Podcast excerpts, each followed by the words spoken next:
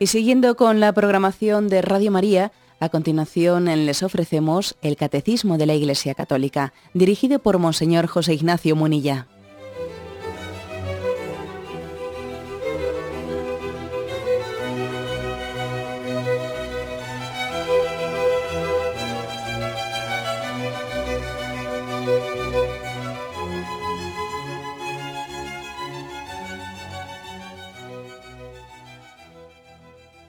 Cordial saludo a todos los oyentes de Radio María. Un día más, con la gracia del Señor, proseguimos el comentario del Catecismo de nuestra Madre la Iglesia. Y estamos en el punto 2110. No habrá para ti otros dioses delante de mí. Estamos dentro del primer mandamiento, amarás a Dios sobre todas las cosas. Y hemos explicado ya distintos apartados de este primer mandamiento hemos sucintamente la fe, la esperanza y la caridad, cómo se examinan dentro del primer mandamiento, la oración, el sacrificio, las promesas y los votos, el principio de libertad religiosa y el deber de la religión. Y ahora entramos en un nuevo apartado que va a hablar de superstición, idolatría, eh, magia y religión, ateísmo, una serie de pecados contra, contra el amor a Dios sobre todas las cosas. El punto 2110 que introduce, introduce este aspecto dice así. El primer mandamiento prohíbe honrar a dioses distintos del único Señor que se ha revelado a su pueblo. Proscribe la superstición y la irreligión. La superstición representa en cierta manera una perversión por exceso de la religión. Y la irreligión es un vicio opuesto, por defecto, a la virtud de la religión. Bueno, la primera afirmación es que el primer mandamiento nos manda amar a un único Dios, al único Dios existente, ¿no? Y por tanto nos prohíbe honrar a dioses distintos. ¿eh? Bueno, esto está totalmente ligado al monoteísmo, ¿eh? al monoteísmo. Es totalmente irracional el politeísmo, digamos eso claramente el politeísmo es totalmente irracional. En primer lugar, porque eh, es contradictorio. Dios es infinito, Dios es eh, todopoderoso. Y no puede haber dos infinitos, no puede haber dos todopoderosos, ¿no? sería una contradicción. No pueden existir dos infinitos al mismo tiempo. Eso lo sabemos hasta por, por matemáticas, ¿no? Si algo es infinito, no puede compartir su infinitud con otro infinito, ¿no? Es, absurdo. Bueno, pues lo mismo hay que decir ¿eh? del concepto de Dios. A veces cuando hemos confundido em, el, concepto de la divinidad, pues, pues con un ser, sí, con un ser superior, pero que no es Dios, ¿no? Cuando uno pues, se acerca a las religiones politeístas, pues se da cuenta, inmediatamente se da cuenta de que están idolatrando a criaturas. El Dios del el Dios de la luz, el Dios del tal, el Dios no sé qué, y luego además luchan entre los dioses. Hay un Dios que luchó contra el otro y pudo este Dios frente al otro. Y es, en el fondo es proyectar en Dios las limitaciones humanas, ¿no? Es hacer dioses a nuestra imagen y semejanza. Dioses que controlan determinados como si fuesen patrones, ¿no? Es como nosotros decimos, este, este, a este santo le encomendamos, pues, es patrono de, pues de los bomberos, otro es patrono de no sé qué, San Juan de Dios de tal, el otro no sé cuánto. Bueno, eh, eh, con, ese, con esa imagen nuestra humana la proyectamos en Dios y en el politeísmo también se hace una imagen de Dios que en el fondo es una imagen humana. Eso lógicamente es una, una idolatría, ¿no? Es una idolatría solamente se puede creer y amar y esperar en un único Dios. Israel necesitó tiempo para esa purificación interior. Israel estaba rodeado por una serie de pueblos que eran politeístas, que creían en, distintos dioses, y necesitó toda una educación interior hasta darse cuenta, fue pasando por ese primer estadio de darse cuenta que su Dios era Dios más poderoso que los dioses de los demás pueblos, hasta que al final luego se dio cuenta de que no hay más que un único Dios Yahvé, creador de cielos y tierra. Y los demás dioses son hechura de manos humanas. Tienen boca y no hablan, tienen ojos y no ven, tienen orejas y no oyen. ¿eh? ¿Recordáis ese salmo que hace referencia a que poco a poco Israel se va dando cuenta de que esos, los demás dioses o supuestos dioses no, son tales, sino que son criaturas humanas que hemos proyectado y les hemos dado esa imagen de, bueno, pues ese, ese supuesto poder. Dios no puede haber más que uno. No puede haber más que uno. Y esto es un principio básico del primer mandamiento. Sin este punto bien claro, pues se puede caer en muchos pecados contra pues de supersticiones y de idolatrías, etcétera, etcétera. ¿eh? De servir a falsos dioses, eh, con, muchos matices, como ahora vamos a intentar explicar en los próximos días, con muchos matices, porque es que esto de la superstición, de la idolatría, eh, de la irreligión, etcétera, tiene muchos matices distintos. ¿no? Primer punto, por lo tanto, el, el monoteísmo, solamente podemos creer en un único Dios y solamente podemos amar a un único Dios con todo el corazón. ¿Eh? Lo, demás, eh, lo demás, de alguna manera, es amar a criaturas humanas, aunque les demos un rango de divinidad. ¿eh? este punto es, es, básico y es, es el que está fundando el primer mandamiento. Amarás a un, único, a un único Señor que se ha revelado a su pueblo. En segundo lugar, dice, ¿no? Matice en este punto 2110. De aquí se deriva, se deriva lo siguiente. Se proscribe la superstición y la irreligión. Bueno, pues viene como aquí afirmar que la virtud de la religión, pues igual que también se puede pecar contra la esperanza, lo explicamos esto en su momento, ¿no? Se puede pecar contra la esperanza, pues mm, digamos por los dos extremos se puede pecar de presunción y de desesperanza, ¿no? de, esperar de una manera presuntuosa, de confiar en exceso en tus capacidades y en, tus fuerzas, ¿no? y también de desesperar, ¿no? de desesperar, de no confiar en Dios. Bueno, pues también si contra la esperanza se puede pecar de los dos extremos de presunción y de desesperanza, bueno, pues también contra la virtud de la religión se puede pecar por exceso, que es la superstición, o sea, creer en cualquier cosa, ¿eh? y de irreligión, que es el vicio opuesto, ¿no? Pues la, no creencia, la dureza de corazón para creer. Son dos, pecados de, de, índole contrario, pero igual que también dijimos en su momento que curiosamente los dos pecados contra la esperanza, la presunción y la desesperación, aunque son contrarios, curiosamente se suelen dar la mano, ¿no? y suelen tener lugar al mismo tiempo y, una misma persona puede pecar y de presunción y de desesperación al mismo tiempo y en momentos determinados de su vida, ¿no? Pues peca de presunción y en otros momentos, además no muy lejanos y no muy distantes de los anteriores, peca de desesperación, ¿no? Bueno, pues al igual que eso también, yo creo que en, en nuestros días una de las características, ¿no? del tiempo actual, de esta cultura actual tan contradictoria, es que se puede pecar también a veces de superstición y de irreligión al mismo tiempo. O de ateísmo, o de agnosticismo y de supersticiones al mismo tiempo. Habréis oído, imagino, esa famosa frase de Chesterton, este escritor inglés, ¿no? converso al catolicismo, una frase que decía, que dice, cuando los hombres eh, pierden la fe en Dios, no es que dejen de creer, es que se lo creen todo. Una frase muy perspicaz, ¿no?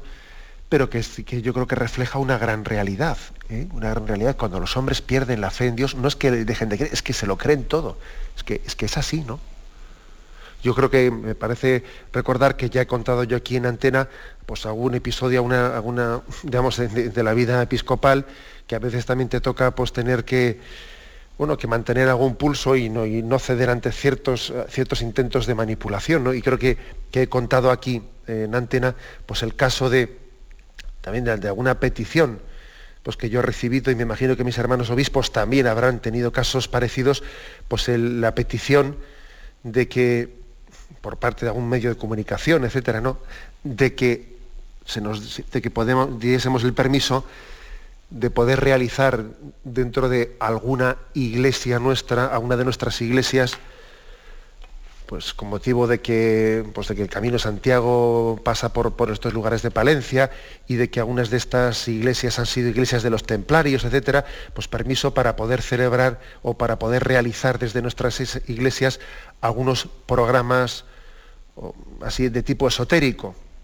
Pues porque resulta que en esta, en esta iglesia estuvieron los templarios en el siglo no sé qué, y entonces vamos a hacer aquí una, eh, un programa porque aquí este es un lugar que tiene una especie de mm, pues, energías especiales y una especie de vibraciones especiales, etcétera, etcétera. ¿no? Y tú te das cuenta que desde pues, ciertos ambientes, ciertos ambientes que son irreligiosos y que además hacen alarde de agnosticismo muchas veces, ¿no? Luego, sin embargo, se está promoviendo y pues este tipo de falsas, de supersticiones, ¿no? Y falsas creencias, ¿no? Dices tú, pero ¿cómo es posible que en esta cultura eh, pues tan anticlerical y tan agnóstica y tan, y tan laicista, luego, sin embargo, se estén realizando programas de gran éxito, programas de tipo de ocultismo, de otro tipo de supersticiones, etcétera, ¿no? Que uno se da cuenta que existe una especie de, podríamos decir, como si fuese una pseudo religión, ¿eh? una pseudo religión en todo este tipo de manifestaciones. Cuando los hombres pierden la fe en Dios, no es que dejen de creer, es que se lo creen todo. La fe, la fe en Dios, sin que nos demos cuenta, nos está preservando muchas, de muchos miedos nos está preservando de muchas falsas creencias, ¿no? Nos está preservando de muchos ídolos. Esto, sin duda alguna, en algunos lugares es muy claro, ¿no? Los, cuentan los, los misioneros que en África, cuando alguien, eh, cuando alguien se, se convierte al catolicismo, y afirma la existencia en el único Dios, se libera de montones de miedos y de supersticiones y de cómo también muchos magos en estos lugares, eh, muchos magos y muchos hechiceros están intentando controlar las conciencias desde falsas creencias, ¿no? Es que si haces esto, lo otro, si haces tal, lo otro, pues es que resulta que, hemos, hemos matado una gallina y en las entrañas de la gallina hemos estado leyendo que tu futuro no está claro y entonces tú tienes que ofrecer un sacrificio a los dioses para que tu futuro se clarifique, etcétera, etcétera. Es decir, quien se convierte y cree en el único Dios, se está liberando de un montón de, de falsas creencias que son opresoras para la libertad del hombre. Bueno, eso que lo vemos muy claro, ¿no? Con respecto pues, a, este caso que he puesto de, alguien que está introducido pues, en estas eh, supersticiones y religiones animistas y, los hechiceros, etcétera, eso que lo vemos muy claro, referido pues, a una tribu africana, apliquémoslo también, sin duda alguna, a nuestra cultura occidental. También nuestra conversión al único Dios nos libera de muchos miedos y temores y supersticiones que nos hemos ido creando. Eh, repito esta, esta expresión, cuando los hombres pierden la fe en Dios, no es que dejen de creer, es que se lo creen todo. Una expresión parecida también de Gabriel Amort, que es el sacerdote eh, que ha sido durante mucho tiempo el exorcista de Roma, el exorcista nombrado por, por, el Santo Padre para, para realizar ese, ese ministerio de, del exorcizar, que también existe en la iglesia, ¿no? Pues una expresión suya en un libro que tiene el publicado dice, cuando disminuye la fe, aumenta la superstición. Si utilizo el lenguaje bíblico, diré que se abandona a Dios para entregarse a la idolatría. Si utilizo el lenguaje moderno, diré que se abandona a Dios para entregarse al ocultismo. Pero bueno, ¿eh? estamos hablando de lo mismo, ¿no? Bíblicamente es entregarse a la idolatría. En el lenguaje moderno es entregarse al ocultismo, pero está claro que si disminuye la fe, aumenta la superstición. Dicho de otra manera, ¿no? Que contra lo que muchas personas creen, lo contrario de la fe no es la razón, es la superstición. Algunos piensan que lo contrario, fe se opone a razón. No, no, fe se, se opone a superstición, que es muy distinto. La fe y la razón no están opuestas, es más, están llamadas a, caminar de la mano, a caminar de la mano, a apoyarse mutuamente. ¿no? La fe guía a la, razón, le orienta a la razón, ¿no? y le plantea las, las preguntas últimas. ¿no? Y la razón al mismo tiempo pues, le ayuda a expresarse a la fe le ayuda a expresarse.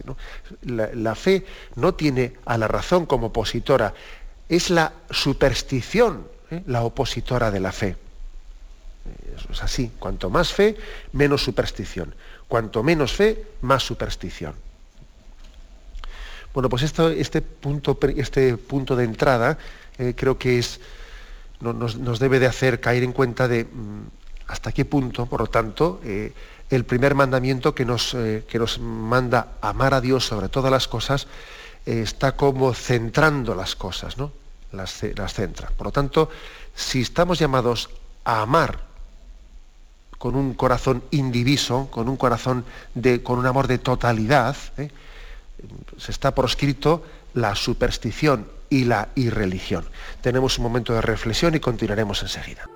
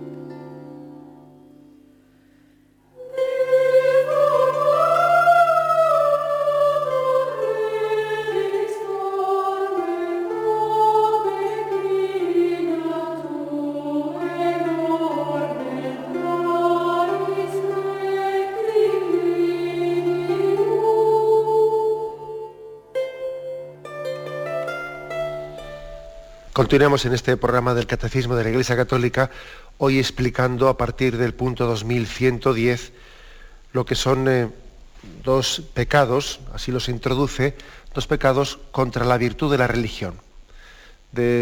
son dos vicios opuestos, bien sea la superstición o bien sea la irreligión. La superstición por exceso y la irreligión por defecto. En el punto siguiente, en el 2111, se empieza a explicar qué es la superstición. Dice, la superstición es la desviación del sentimiento religioso y de las prácticas que impone. Puede afectar también al culto que damos al verdadero Dios. Por ejemplo, cuando se atribuye una importancia de algún modo mágica a ciertas prácticas, por una parte legítimas o necesarias. Atribuir su eficacia a la sola materialidad de las oraciones o a los signos sacramentales, prescindiendo de las disposiciones interiores que exigen, es caer en la superstición. Comentamos este punto, eh, 2111. Dice, califica la superstición como una desviación del sentimiento religioso. La palabra superstición, eh, etimológicamente, pues viene de super, que es sobre, y statu es establecer, es decir, es como decir, es un exceso de lo establecido, es un exceso. Superstición está por encima de lo establecido. Sobre todo se aplica eh, al, tema, a la religión. No en el sentido de que sea un exceso cuantitativo en el culto a Dios, porque es que a Dios nunca podemos amarle demasiado. Eso tengámoslo claro. ¿eh? Cuando se dice que la superstición es una exageración de la virtud de la religión, no se refiere a un sentido de que te has pasado, le has amado a Dios demasiado. No, hombre, a Dios no se le puede amar nunca demasiado. Hay que amarle con un amor de totalidad. No es que sea un exceso cuantitativo, sino, sino el exceso por parte del objeto de culto o del modo de ofrecerlo. Es decir, que estoy haciendo objeto lo que no es estrictamente Dios. Estoy amando a lo que no es estrictamente Dios. Estoy haciendo un Dios de lo que no es, o, en el modo de acercarme a Dios. Estoy haciendo también de alguna manera, ¿eh? es como es un vicio, la superstición, que ofrece culto divino a lo que no se debe ofrecer culto divino, o de un modo indebido, ¿eh? o de un modo indebido. Vamos a intentar explicar qué, de qué maneras existe la superstición, etc.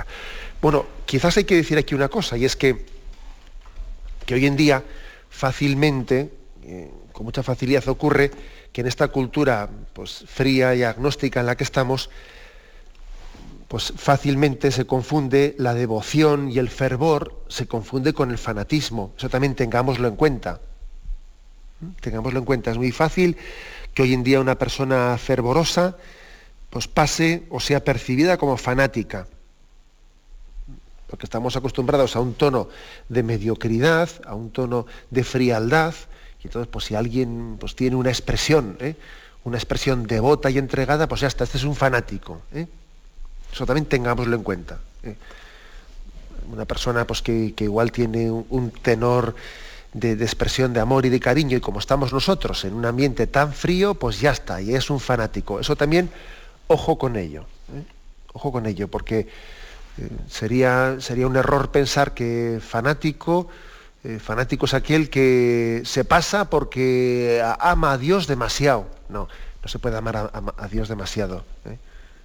Había que decir que por, por fanático había que entender aquel que más bien eh, pues tiene desviaciones y desviaciones y corruptelas, ¿no? que está amando pues, eh, no únicamente a Dios, sino amándole sino amando la religiosidad y las costumbres y las tradiciones religiosas, haciendo de ellas falsos dioses, etc. Esto que ahora vamos a intentar explicar. Pero no confundamos, ¿no? No confundamos superstición con una devoción, con ser ferviente. ¿eh? No confundamos las dos cosas. Aquí, como, como he dicho, pues la manera de distinguir es, yo creo que es la siguiente, ¿no?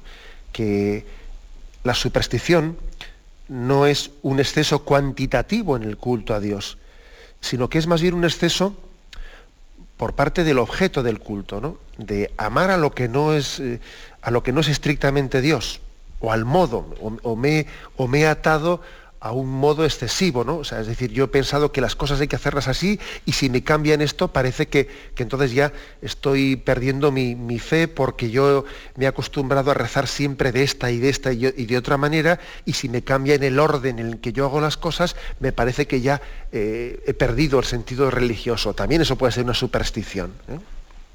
Intentemos explicar esto de una forma. Dice aquí, puede afectar también al culto que damos al verdadero Dios, por ejemplo, cuando se atribuye una importancia de algún modo mágica a ciertas prácticas, por otra parte legítimas o necesarias. ¿eh? Puede ser, podemos pecar de tal cosa. Imaginemos en, nuestra vida, pues que alguien, eh, nosotros tenemos, tenemos por ejemplo fe en el agua bendita. Es más, la tenemos demasiado olvidada. La tenemos demasiado olvidada. ¿eh? Es decir, que la, practicamos poco, es un sacramental de la iglesia, ¿no? Un sacramental, un signo de purificación. Bueno, pues por ejemplo. Bien, ahora, imaginémonos que le, estemos atribuyendo a ese sacramental, ¿no? Le estemos atribuyendo pues un grado, ¿eh? un grado de, necesidad mm, tan fuerte que a alguien le parezca que es imposible ¿no? que él haga un acto de confianza en Dios si no si yo, no, estoy tranquilo, no estoy en paz, eh, si, no, eh, si en este lugar en el que estoy no hay agua bendita, porque de lo contrario eh, no estoy protegido por Dios. Hombre, Dios claro que nos protege a través de signos sacramentales, pero no únicamente a través de uno. Si estoy en un lugar, por ejemplo, en el que pues en ese momento pues no, no hay agua bendita, pues yo hago un acto de confianza en Dios y estoy en sus manos, ¿no? Pues también, por lo tanto, sería una tendencia supersticiosa la de que alguien, como dice aquí, atribuyese una importancia eh, excesiva a prácticas que en sí son legítimas y necesarias, ¿eh? legítimas y necesarias, pero que, sin embargo, no se puede hacer de un medio un fin. Un medio es un medio. ¿eh? Y cuando, por lo que sea, en un momento determinado, pues no, no tenemos ese medio a nuestra disposición, bueno, pues Dios pone a nuestra disposición otros medios, pero sin, sin idolatrizarlos, ¿no? Sin idolatrizarlos así como hay otros medios que, bueno, pues como son el bautismo o, la Eucaristía, ¿no? que son medios que, el mismo Señor ha referido de ellos en la Eucaristía, de que necesitamos del bautismo para la salvación, o que la misma Eucaristía, también es el que come mi cuerpo y bebe mi sangre, tiene vida eterna, ¿no? O sea, que necesitamos de la Eucaristía para para la vida eterna, hay otros medios que, son importantes, son necesarios, pero que no podemos hacer de ellos, no podemos poner en ellos el corazón. He puesto el caso, puesto el caso concreto, pues, por ejemplo, de, pues del agua bendita o cualquier otra cosa buena. ¿eh? Cualquier otra cosa buena. Es decir, los medios podemos también em, apoyarnos en ellos de una manera supersticiosa. Eso lo dice San Juan de la Cruz, por ejemplo, cuando habla de que también el hombre se puede apegar hasta a objetos de devoción.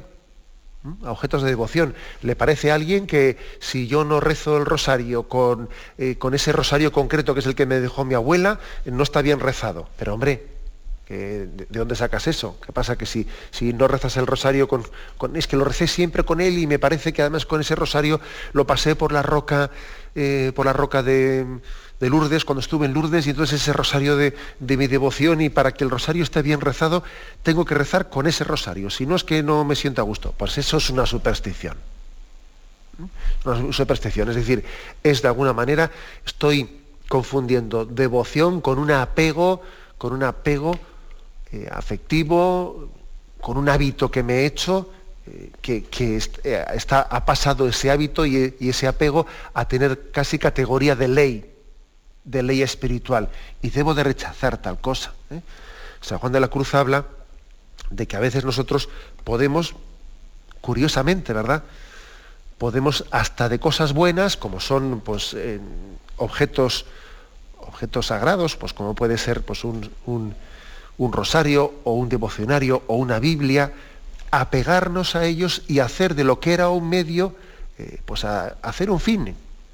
Y eso nos debemos de permitirlo, porque en, ese momento habría, introducimos una cierta superstición en nuestra vida. Tenemos que servirnos de los medios sin hacer de ellos eh, un apego. Bien, tenemos un momento de reflexión y continuaremos enseguida.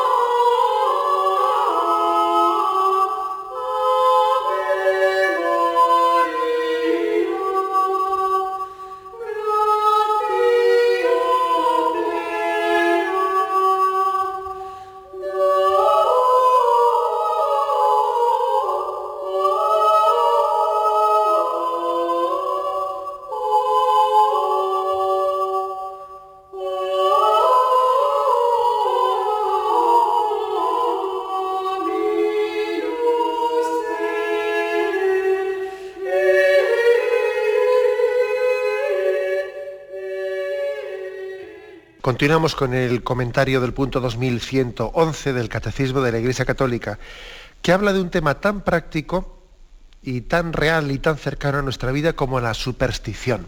¿eh? Bueno, pues la verdad es que yo creo que incluso en nuestro lenguaje cotidiano, ¿cuántas veces llegamos a utilizar una frase que yo creo que está muy cercana a la superstición? Como que es, por ejemplo, esta expresión, me da suerte no me da suerte. Y si analizamos un poco esa expresión, es que esto me da suerte. Y dice uno, pero bueno, pero ¿cómo que me da suerte? ¿Qué, qué significa la expresión me da suerte. Que fijaros que extendida está esa expresión. ¿eh? Y, este hombre eh, aparentemente moderno, este hombre racional, este hombre que invoca la razón, ¿no? como última, que, ha dicho, ¿no? que ha dicho que, que hay que reducir o, hay que arrinconar el principio religioso que pertenece pues, a estadios mm, primitivos y anteriores y que ya desde la razón hemos superado la, esa visión teológica de la, historia y de la existencia, pues ahora resulta que este hombre moderno pues, es capaz de decir frases como me da suerte o no me da suerte, ¿no? que curiosamente pues, es una especie de, de falsa religiosidad o está encubriendo ese tipo de religiosidad falsa, una superstición. Yo creo que no, que no es aceptable esa frase, es totalmente rechazable desde nuestra mm, confianza en Dios. Creemos en un único Dios y creemos en su providencia. Y nada se escapa a la providencia de Dios, nada se escapa de su providencia. Y, y, por lo tanto nuestra fe en Dios nos tiene que liberar pues, de muchos miedos, de muchos miedos, porque todo lo que ocurre en nuestra vida está sujeto a la providencia de Dios. Es que si entro por esta puerta me da mala suerte. Y si hago esto otro me da mala suerte, ¿no? Y, hay muchas personas, pues que sí, que, bueno, yo creo que además, cuando uno comienza por esos, ¿eh? va cogiendo sus tic, ¿eh? sus tic eh, psicológicos, y entonces está, yo creo que autoatenazándose, ¿no? Y es hasta yo creo que cuando alguien se adentra y se adentra en ese mundo de la superstición, se, va de alguna manera creando hábitos y, va perdiendo libertad interior, ¿no? Va perdiendo. La fe nos libera de muchos miedos. La fe, la fe en el único Dios es liberadora, nos libera de muchos miedos. Y, esa, esa creencia en la suerte, ¿no? De poner una herradura en un sitio, o que si un día da mala suerte, que es martes y 13, es no sé qué, expresiones de esas tan genializadas, no, no tiene ningún fundamento teológico.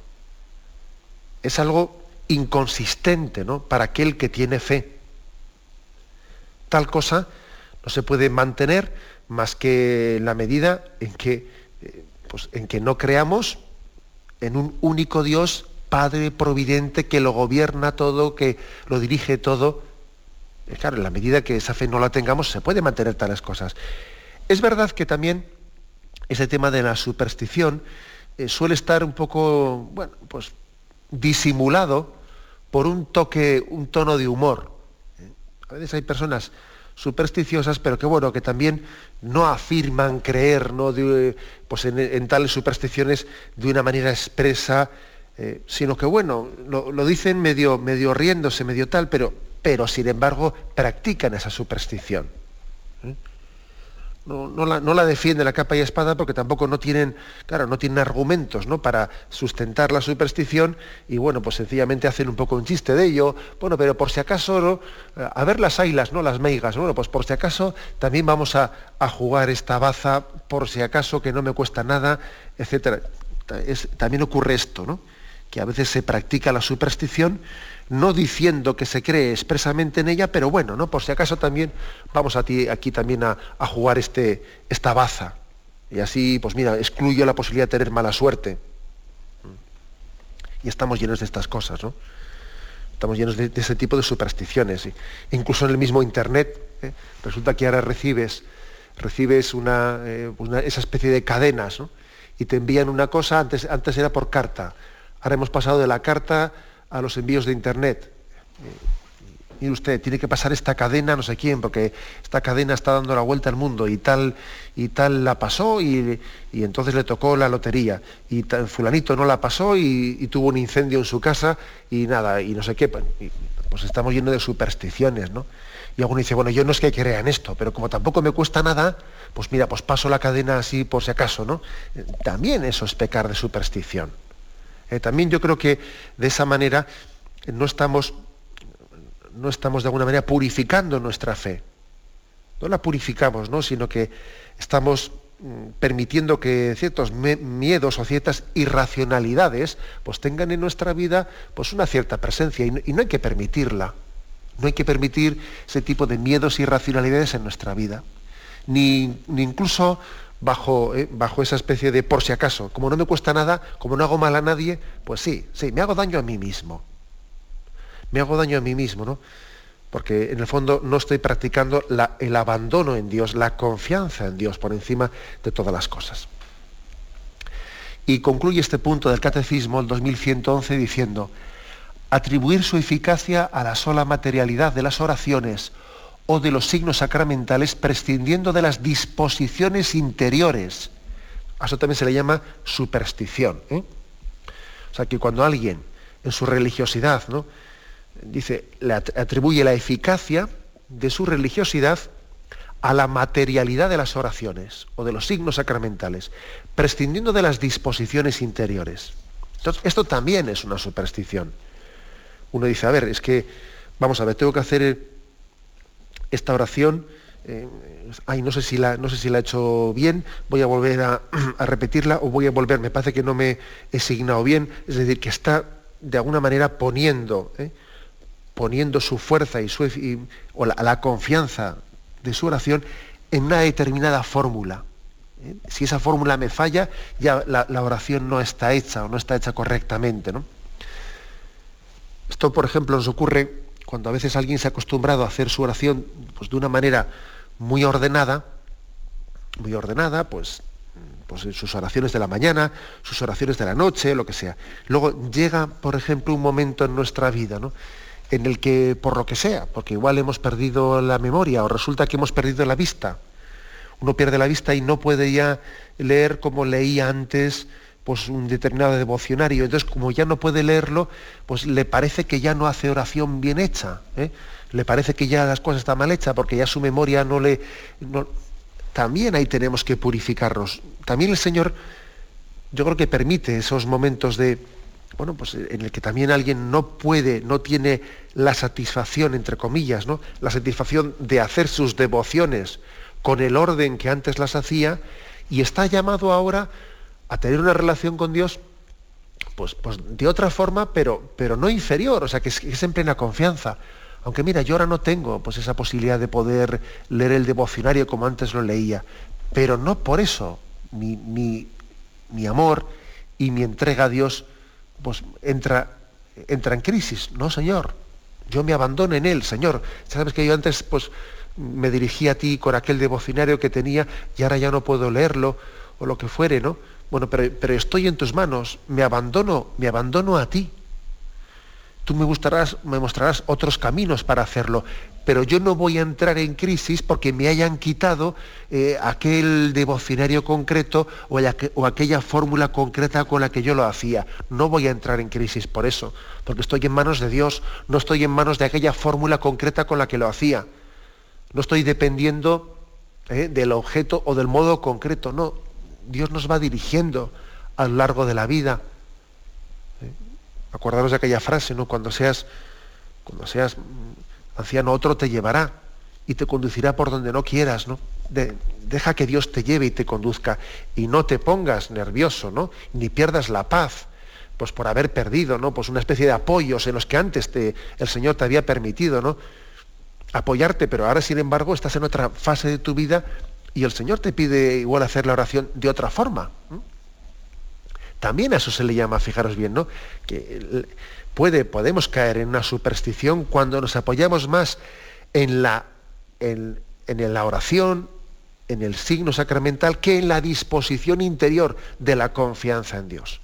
Y además, para decir esto, el catecismo nos ofrece un texto, un texto, el de Mateo 23, en el que también Jesús reprochaba a los fariseos pues todo tipo de corruptelas, ¿no? de corruptelas que ellos ah, em, por supersticiones habían, habían, ido mezclando en la vivencia de su religiosidad. ¿eh? Todo tipo de corruptelas, que realmente se puede, se puede caer en ellas, no es tan difícil, ¿no? Dice Mateo 23, versículo 16 y siguientes. Hay de vosotros guías ciegos que decís, si uno jura, si uno jura por el santuario, eso no es nada. Mas si, jura por el oro del santuario, queda obligado. Insensatos y ciegos. ¿Qué es más importante, el oro o el santuario que hace sagrado el oro? Y también si uno jura por el altar, eso no es nada. Mas si jura por la, por la ofrenda que está sobre él, queda obligado. Ciegos, ¿qué es más? ¿La ofrenda o el altar que hace sagrada la ofrenda? Quien jura por el altar, jura por él y por todo lo que está en él. Quien jura por el santuario, jura por él y por aquel que lo habita. Y quien jura por el cielo, jura por el trono de Dios y por aquel que está sentado en él. Como veis, por lo tanto, aquí también está como mm, denunciando una serie de corruptelas que tenían pues, eh, en el mundo farisaico una serie de corruptelas que son supersticiosas, decir, bueno, vamos a ver tu juramento dependiendo de por qué hayas jurado. Vamos a ver, porque es que si has jurado, eh, decían los fariseos, ¿no? Por el altar, eso no te obliga totalmente, pero si has jurado por la ofrenda del altar, entonces eh, sí que te obliga. Si has ellos habían hecho toda una serie de, de triquiñuelas ¿no? y de disquisiciones supersticiosas. Y Jesús viene a decirles, pero ¿por qué estáis jugando? jugando con lo religioso. Porque hacéis distinciones de ese estilo que no van a ningún lado. Este reproche del Señor a los fariseos pues, no está tan lejos de nosotros. No, nos acordamos cuando éramos pequeños como eh, cuando uno juraba, hacía un juramento, ¿no? Te lo juro. Ahora, sin embargo, si, cruzaba los dedos, entonces el juramento no valía. ¿Os acordáis de eso? Pues es que yo creo que muchas veces, eh, si, si, es que hemos caído en ese tipo de corruptelas, ¿no? te lo juro. Pero, a ver, enséñame los dedos, que no los tengas cruzados. Y tonterías de ese estilo. ¿eh? Tonterías de ese estilo en el que parece que estamos nosotros introduciendo unas supersticiones, ¿no? Eh, supersticiones a, nuestra relación con Dios. No. Aquí lo que afirma el catecismo es que en nuestra, en nuestra relación con Dios lo principal es nuestra disposición interior. Entonces, no estés jugando para con Dios, no, es que eh, la fórmula la, dije, eh, la dije plenamente, no, me faltó, no, juré plenamente porque me faltó una, parte de la fórmula. No estés jugando, jugando con eso, porque lo importante en tu relación para con Dios es tu sinceridad, tu disposición interior. Pues, por ejemplo, el haber dicho a Dios sí, el haber entregado tu corazón, ese tipo de reproches ¿no?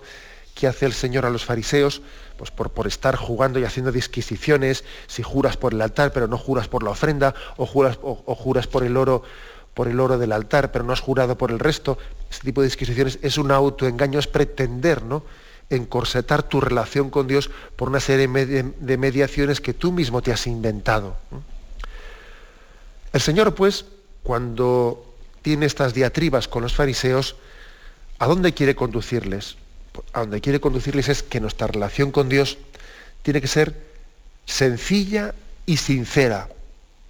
Sencilla y sincera. Esta es una, una base, ¿no? Una base importante de nuestra religiosidad. La sencillez y la sinceridad y la transparencia, ¿no? Y la transparencia, sin permitir ¿no? que las supersticiones, eh, pues estén como de alguna manera emborronando esa relación de transparencia que estamos llamados a tener con Dios para poder vivir el primer mandamiento. No, no olvides que estamos en el contexto del primer mandamiento, amarás al Señor tu Dios con todo tu corazón. Bien, lo dejamos aquí. ¿eh? Y damos paso ahora a la intervención de los oyentes. Podéis llamar para formular vuestras preguntas al teléfono 917 107 700. 917 107 700.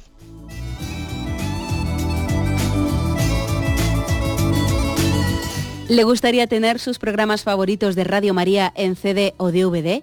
Ahora es posible.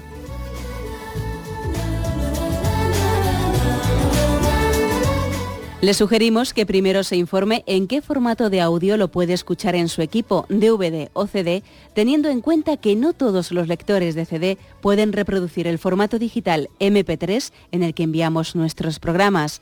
Y luego, si quiere en su casa esos programas que tanto le gustan, solo tiene que escribir una carta a Radio María, Paseo Lanceros 2, primera planta 28024, Madrid indicando si lo quiere en CD o DVD y cuántos programas. También le rogamos que escriba su nombre, dirección y no se olvide de facilitarnos un teléfono de contacto para cualquier duda que nos surja.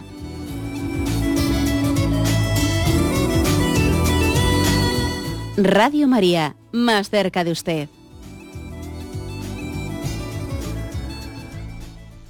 Buenos días, ¿con quién hablamos? Buenos días, soy Moni de Madrid. Adelante. Mire, es una alegría el hablar con usted, que hace mucho que no lo hago. Pues mire, es referente a lo que ha dicho de que si no haces de esta manera la oración o de la otra, pues que crees que ya no lo haces bien. Y es que yo he pensado, digo, ese es mi caso, porque yo ya hace que oigo Radio María ocho años o más, que lo cogió una vez mi hija por la radio y me lo dijo y es que estoy encantadísima. Bueno, lo que quiero decir es que antes yo oía los laudes y, todo con... Bueno, me sentía dichosa y gozosa, pero ahora tengo dolores de cabeza a todas horas y resulta que los laudes a lo mejor con, cuando lo hacen las monjas, las hermanas, que lo hacen tan maravilloso, pero que a mí esa musiquilla y ese tono no le puedo aguantar porque se me mete en la cabeza. Digo, ay Señor, cómo lo siento, cómo lo siento, porque me parece, para mí es perfecto cuando lo dicen pues los voluntarios de cualquier sitio que se les entiende perfectamente sin la musiquilla. Y entonces digo, ay Señor, cómo me gustaría, pero claro, yo creo que eso entra pues en, mi problema, ya tengo 65 años y en los dolores de cabeza que tengo glucoma y pienso que es eso lo que ha dicho usted, ¿no? Que se va perdiendo cosas, pero que tú en el fondo también por las noches me ocurre en las mm, en la oración de las completas, pues por ejemplo que yo mm, yo me quedo así como dormir, no, que quiero decir que no lo vocalizo, que con el corazón lo digo, pero que no reza, mis labios no rezan, pero yo por dentro, mi alma y mi mente sí. Es eso, hacerlo bien. De acuerdo, pues sí, yo creo que usted pone un caso bien concreto, ¿no? Un caso bien concreto, pues si usted, usted por esos dolores de cabeza, lo que fuere, pues igual cuando están cantando, o sea, ya pues de alguna manera pues le resulta muy difícilmente pues, sobrellevable, ¿no?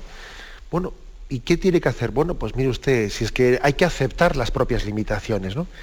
Hay que aceptarlas sin que eso nos haga, nos haga, nos haga pensar pues que tenemos una, especie de crisis en nuestra relación con Dios. Bueno, pues es que es, pues usted sencillamente si tiene que bajar la radio, pues por eso, pues la baja, la baja sin hacer de ello un problema. Ay, es que entonces no he oído bien, entonces igual no lo he rezado bien. Pues no, yo creo que también aquí hay una, un camino de purificación, ¿eh? de purificación. Una manera de purificarnos es a veces también la de despojarnos de esa especie de seguridad que teníamos adquirida porque yo siempre lo había hecho así. Entonces, como siempre lo había hecho así, pues yo estaba como muy satisfecha con mi método, ¿no? Entonces, claro, si me mueven mi método, pues me quedo sin, sin paz interior, sin satisfacción interior. Y no, y el Señor a veces pues nos quita, ¿no? Esa especie de, de, de posibilidad de agarrarnos a nuestro método. Y entonces lo que hay que hacer es dejarse llevar por ese camino de purificación. El Señor querrá que oremos en, haciendo actos de abandono, actos de presencia de Dios, pues etcétera, etcétera. ¿no? Creo que esto es, es, un, camino de purificación, el aceptar las limitaciones y ver cómo el Señor nos conduce, ¿eh? a, través de, a través de ellas también. Adelante, hemos pasado a un siguiente oyente. Buenos días. Sí, buenos días. Muchas gracias por todo lo que usted nos está enseñando. Yo quería hacerle una pregunta, que resulta que ayer fue un entierro y había dos sacerdotes y los dos sacerdotes se sentaron a dar la comunión y se pusieron dos mujeres a dar la comunión.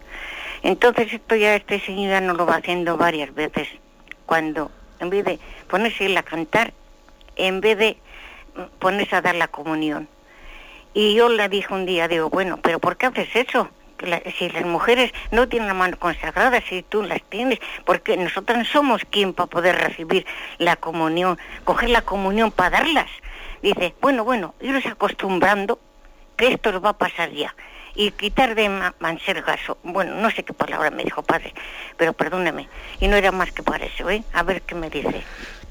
Bueno, pues la verdad es que yo diría dos cositas. Por una parte, mm, quizás la argumentación que usted ha utilizado, esto de que nosotros no tenemos las manos consagradas y no podemos dar la comunión, Bueno, pues la verdad es que esa, argumentación no es correcta. ¿eh? No es correcta porque la Iglesia sí permite que los seglares den la comunión ¿eh? en situaciones extraordinarias. ¿eh? En situaciones extraordinarias bien permite pues, una bendición para ese momento porque hay una situación pues de gran concurrencia y de necesidad que algún seglar ayude a dar la comunión y permite en ese momento capacitar o bendecir a un seglar para tal cosa, o darle también un permiso de una manera para que sea ministro extraordinario, pues de una manera, digamos, habitual. Pero siempre será un ministro extraordinario. Lo que no tiene sentido es que habiendo distintos eh, ministros en el altar o en un funeral que igual están celebrando varios sacerdotes, pues se sienten los sacerdotes en el, en el, momento de la comunión y salga un seglar a dar la, comunión. No, eso, eso, no es correcto, porque es que es ministro extraordinario para las situaciones en las que no, no hay ministros para repartir la comunión.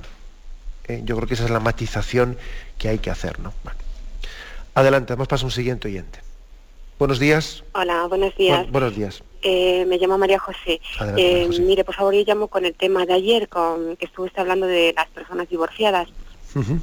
Bueno, pues efectivamente yo soy una persona que llevo divorciada desde el año 88 y y bueno, pues eh, llevo viviendo con, con mi marido, eh, mi marido eh, por lo civil, pues hace 20 años.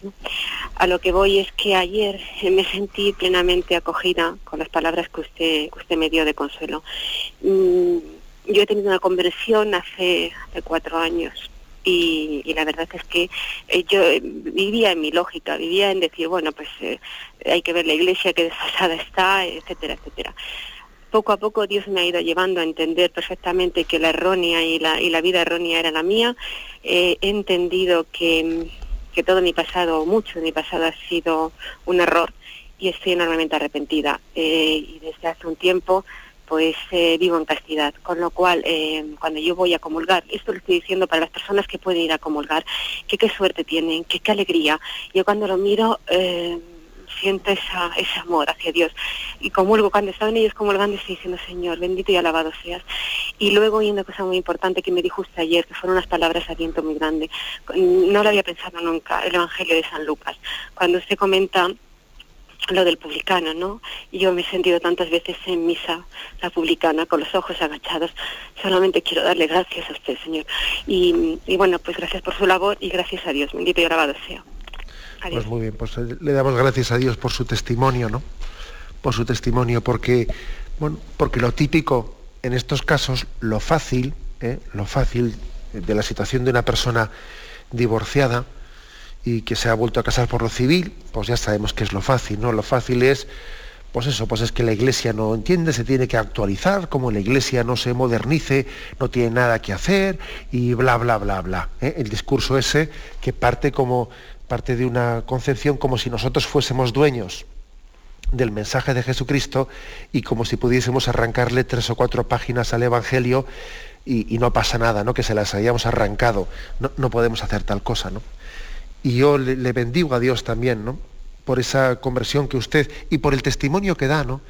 por el que haya dicho, bueno, en mi vida eh, he cometido muchos pecados en mi vida, hay muchos errores en mi vida, y cómo voy a salir de esta situación, ¿no? Después de, después de estar 20 años en este, viviendo casada por lo civil, y me imagino que también pues, pues, es posible que tenga hijos en el segundo matrimonio, etcétera y tal y cual. Y bueno, y dice la, y dice la oyente pues que ha llegado ya a la convicción de que voy a vivir en castidad sin tener eh, relación, relación eh, carnal con este hombre que al fin y al cabo no, no está, o sea, no es mi marido ante Dios, porque no está, no está bendecida nuestra unión, ¿no? Y, habría que ver si eso en algún tiempo tuviese otro tipo de solución, pero que el momento presente no es mi marido y por lo tanto voy a vivir en castidad con él. Bueno, pues sabe lo que le digo, que, que bendito sea Dios, que usted también con la fuerza y con la gracia del Espíritu Santo, es capaz de dar este testimonio verdaderamente contracorriente, ¿eh? contracorriente. Y usted valora, valora yo creo que cuando hace esto, valora el tesoro escondido. Dice, bueno, es que hay, es que hay un tesoro escondido que vale más que nada, ¿no? Que es el tesoro de Dios, que es el tesoro de la gracia. Por encima de cualquier cosa, ¿no? Por encima del Dios sexo que hoy en día se plantea como si fuese el Dios supremo, ¿no? Usted está valorando, usted está testimoniando que el que encuentra el tesoro escondido es capaz de ir y vender todo lo que tiene y presentarse delante de Dios, ¿no? Para, para adquirir ese tesoro que había encontrado. Bueno, pues, pues bendigamos a Dios, ¿eh? también por, porque vemos que su gracia sigue actuando y, y, a veces, bueno, pues de una manera oculta en algunas personas que ciertamente no saldrán, ¿no? No saldrán en muchos medios de comunicación. Pero bueno, pues en Radio María sí. En Radio María sí salen estos testimonios. Bien, lo dejamos aquí y me despido con la bendición de Dios Todopoderoso. Padre, Hijo y Espíritu Santo. Alabado sea Jesucristo.